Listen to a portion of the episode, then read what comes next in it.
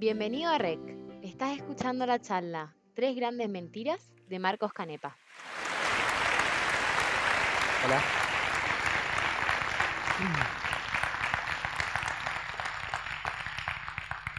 ¿Ustedes se han preguntado alguna vez cuáles son las mentiras más peligrosas, las mentiras más dañinas?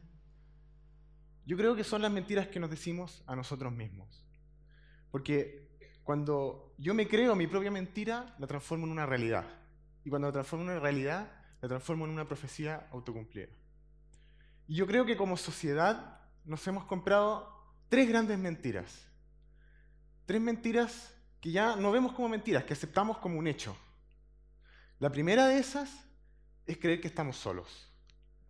Es creer que yo no puedo confiar en el resto, que si yo presto plata me la van a robar, o si yo doy, dono plata va a ser mal usada, que si yo le doy libertad a mis empleados se van a aprovechar de ella, van a sacar la vuelta, que si yo eh, pongo algo en la vía pública va a ser destruido sí o sí.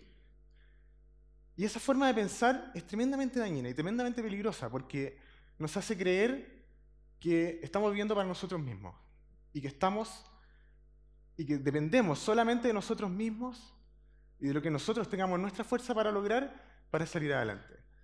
Cuando los mayores logros de una sociedad son los que logra en conjunto. Y además no es cierto, porque si fuera cierto, entonces ¿por qué Give Directly, que es una fundación que entrega dinero directamente a los pobres y les dice gástalo como tú quieras? Es tu decisión, es la fundación más eficiente en resultados y en uso del dinero que, de las que existen en el mundo. Y, es una tendencia que se está aplicando también a la vivienda eh, que se le entrega a los indigentes sin condiciones y también eh, cuando se entrega trabajo a delincuentes.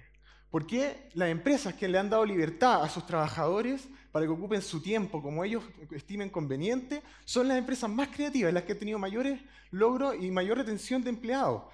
Eh, por ejemplo, Gmail salió del tiempo libre de los empleados, el Post-it salió del tiempo libre de los empleados, de gente que estaba motivada trabajando porque le gusta trabajar. ¿Por qué Cumplo, que es una empresa que es, chilena y que hace que chilenos se presten plata entre ellos, chilenos que no se conocen, tiene mejores resultados que la banca tradicional y menores tasas de morosidad. ¿Por qué Bike Santiago, que pone sus bicicletas por todo Santiago, en la vía pública, todos los días a la intemperie, no son vandalizados ni destruidos y es raro ver siquiera una bicicleta rayada? Eso demuestra que es una mentira. La segunda mentira es que el mundo es blanco y negro, que estamos divididos en dos, que hay derecha e izquierda, que o eres rico o eres pobre, opresor u oprimido, eh, que es de mi equipo o del otro equipo, de mi religión o de la otra religión. O estás en un bando o en el otro. Y si estás en el otro, eres mi enemigo. Esa forma de pensar, pensemos cuánto daño ha hecho, cuántas guerras ha causado, cuánta, eh, cuánto atropello, cuánto daño ha causado en política, cuántos proyectos de ley que se han perdido porque la planteó, era una buena idea, pero la planteó mi enemigo, entonces es malo. Y tampoco tiene sentido. Resulta que en La Pintana hay un equipo que se llama Huyalbo y que son hinchas del Colo y de la Chile, que juegan juntos en el mismo equipo. Y, y, son amigos porque se conocen, porque se han dado la oportunidad de darse cuenta que tienen mucho más en común que lo que los separa.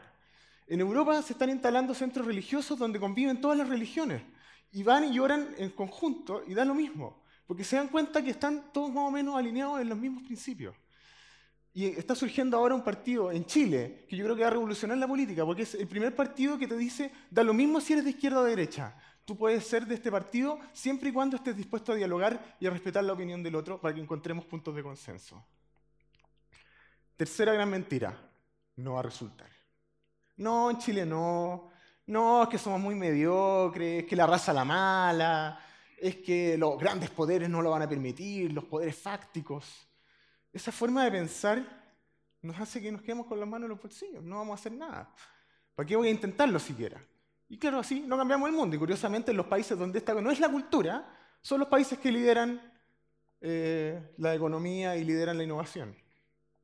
Y nuevamente, cuando nos enfrentamos a esta forma de pensar, nos frustramos. Pero yo creo que la frustración no viene de tener problemas, viene de creer que yo no puedo hacer nada respecto a mis problemas. Porque el momento que yo creo que puedo actuar sobre ellos, tengo una misión y mi frustración desaparece y se transforma en una búsqueda. Y si lo pensamos bien, ¿Qué cosa que hace 100 años parecía imposible, no tenemos hoy día ya como una realidad? Si hace 100 años parecía imposible que pudiéramos volar, hoy día no solo estamos volando, sino que este año salió a la venta el primer autovolador. Tenemos allá a la derecha una máquina que creó un chileno que extrae agua del aire. Tú puedes abrir la llave y sale agua que está saliendo del aire. Tenemos robots que eh, perciben emociones y las entienden. Tenemos un nuevo tipo de industria que en vez de producir CO2, captura CO2 y lo transforma de vuelta en combustible y cierra el ciclo. Y dejamos de, con este tipo de empresa vamos a dejar de requerir, o sea, de seguir ensuciando nuestro medio ambiente. Y esto no es solamente patrimonio de niños, o sea, de genios, perdón, o de científicos. Esta niña a los cinco años le molestó tanto ver a un indigente en la calle que se puso ella a plantar, empezó un huerto en su casa. Y empezó a, a producir alimento para los indigentes. Y la comunidad se enteró y le empezó a ayudar. Y a los nueve años decidió que no era suficiente y se puso a construir unos eh, refugios para los indigentes. Y como esos refugios costaban plata, empezó una, una campaña eh, de crowdfunding. Y a la fecha ha reunido 43 mil dólares. Una niña de 9 años. Entonces, si ella puede, todos podemos. Lo único que hay que hacer es cambiar esta mentalidad de que algo es imposible por hacerlo una pregunta. ¿Cómo hago que sea posible? Porque lo que no se ha logrado o no ha resultado no es porque sea imposible, es porque no hemos encontrado la manera correcta de hacerlo. Y la pregunta es qué hay que hacer distinto, nada más. Entonces, ¿por qué nos creemos estas mentiras? ¿Por qué las aceptamos como ciertas de manera tan fácil? Bueno, yo creo que es por esto, porque esto es lo que vemos todos los días. Porque de 999.999 casos buenos, si hay uno malo, eso es lo que vamos a ver. Y los medios nos están metiendo división, nos están metiendo conflicto, nos están metiendo odio, derrotismo, fracaso. Y claro, entonces te lo compráis. Piensas que así es el mundo. Por eso dijimos, hagamos el definido. Hagamos un medio que se trate de generar confianza, de mostrar la bondad y, lo increíble que es el ser humano. Un medio que se trata de unir, que se trata de mostrar que tenemos mucho más en común que las cosas que nos dividen, que no hay ataque, que no nos ponemos en la postura de que nosotros estamos bien y el resto está mal. Y un medio que se trata de empoderar, un medio que se trate de darle la fortaleza a la gente y las herramientas a la gente para que puedan actuar y puedan cambiar el mundo para bien. ¿Y cómo se hace algo así? ¿Cómo se hace un medio de este tipo? Bueno, como lo acabo de mostrar, eso eran titulares y noticias que efectivamente se han publicado en nuestro medio, con noticias inspiradoras, con casos de éxito, con demostración de tecnología, de innovación, con buenas ideas, y con casos de éxito, con las cosas que están funcionando hoy, porque no nos interesa la ideología, no nos interesa que nos digan, no, si todo fuera así, funcionaría. Resulta que hoy día, en cualquier parte del mundo, todos los problemas están resueltos por alguien, solo que a una escala muy pequeña. Y si encontramos, identificamos esos casos de éxito y los escalamos, tenemos la solución a todos los problemas del mundo.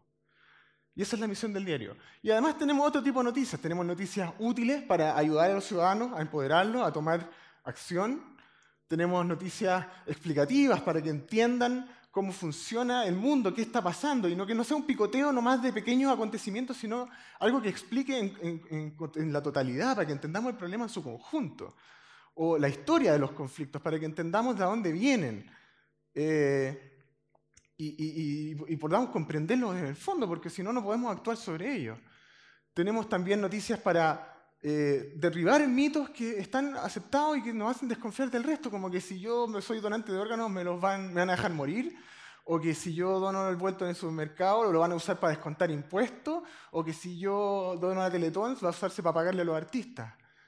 También hacernos preguntas entretenidas y, y que nos ayudan a, como nosotros decimos en el diario, no solo describir, sino también descubrir. Como por qué de Plaza Italia para abajo está todo rayado y de Plaza Italia para arriba está todo limpio. Si es la misma gente y estamos a una cuadra de distancia. ¿O, qué son estos países que están allá arriba en el continente que nunca jamás hemos oído hablar de ellos? ¿Qué hay ahí? ¿Qué idioma hablan? ¿Qué religión tienen? Hay una sorpresa bien interesante.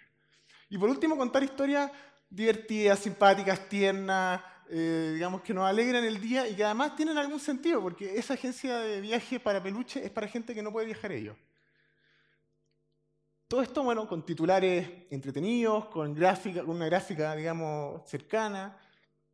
y sobre todo con mucho diálogo con los lectores, con, con, eh, con cercanía, con respeto. No nos ponemos en un podio, sino que entendemos que los lectores son nuestros amigos. Y lo bonito es que con el trabajo que hemos desarrollado hemos derribado estas tres mentiras, no solo a través de las historias que contamos, sino en nuestro propio caso y experiencia. Por ejemplo, nos dijeron que un medio como el nuestro no podía tener éxito, que un diario de buenas noticias, good news, no news, las buenas noticias no venden. Bueno, el primer año que salimos al aire, escalamos a ser uno de los 20 sitios de Internet más importantes de Chile. Y el mes pasado tuvimos 1.7 millones de lectores, que es el equivalente al 10% de la población de Chile, que no está nada mal por un medio que no iba a resultar. Nos dijeron que teníamos que ser de izquierda a derecha, que, no, que era falso que, podíamos, que, que teníamos una agenda oculta. Hoy día nuestras noticias, incluso en temas tan peludos como el aborto o el 11 de septiembre, las comparte gente de ambas posturas. Y se dan conversaciones en los, en los comentarios del sitio de gente que está en los dos extremos y que se hablan con respeto y que agradecen esas noticias. Y nos dijeron que no podíamos confiar en nuestros lectores, que en la zona de comentarios iba a ser siempre una pelea de perros porque en Internet, el anonimato, etc. Bueno, ustedes ven que tenemos 37.000 comentarios en el sitio a la fecha y tenemos 20 comentarios mala onda. Y lo mejor de todo es que cuando, es más, tienen buena ortografía. Y lo mejor de todo es que cuando confiamos en nuestros lectores y les dimos la oportunidad de participar, descubrimos talento. Y hoy día tres de nuestros columnistas y uno de nuestros periodistas de planta son gente que era lectores del diario, que les dimos la oportunidad de entrar. Así que por favor, dejémonos de creernos estas mentiras, porque no estamos solos, no somos enemigos y todo es posible. Muchas gracias.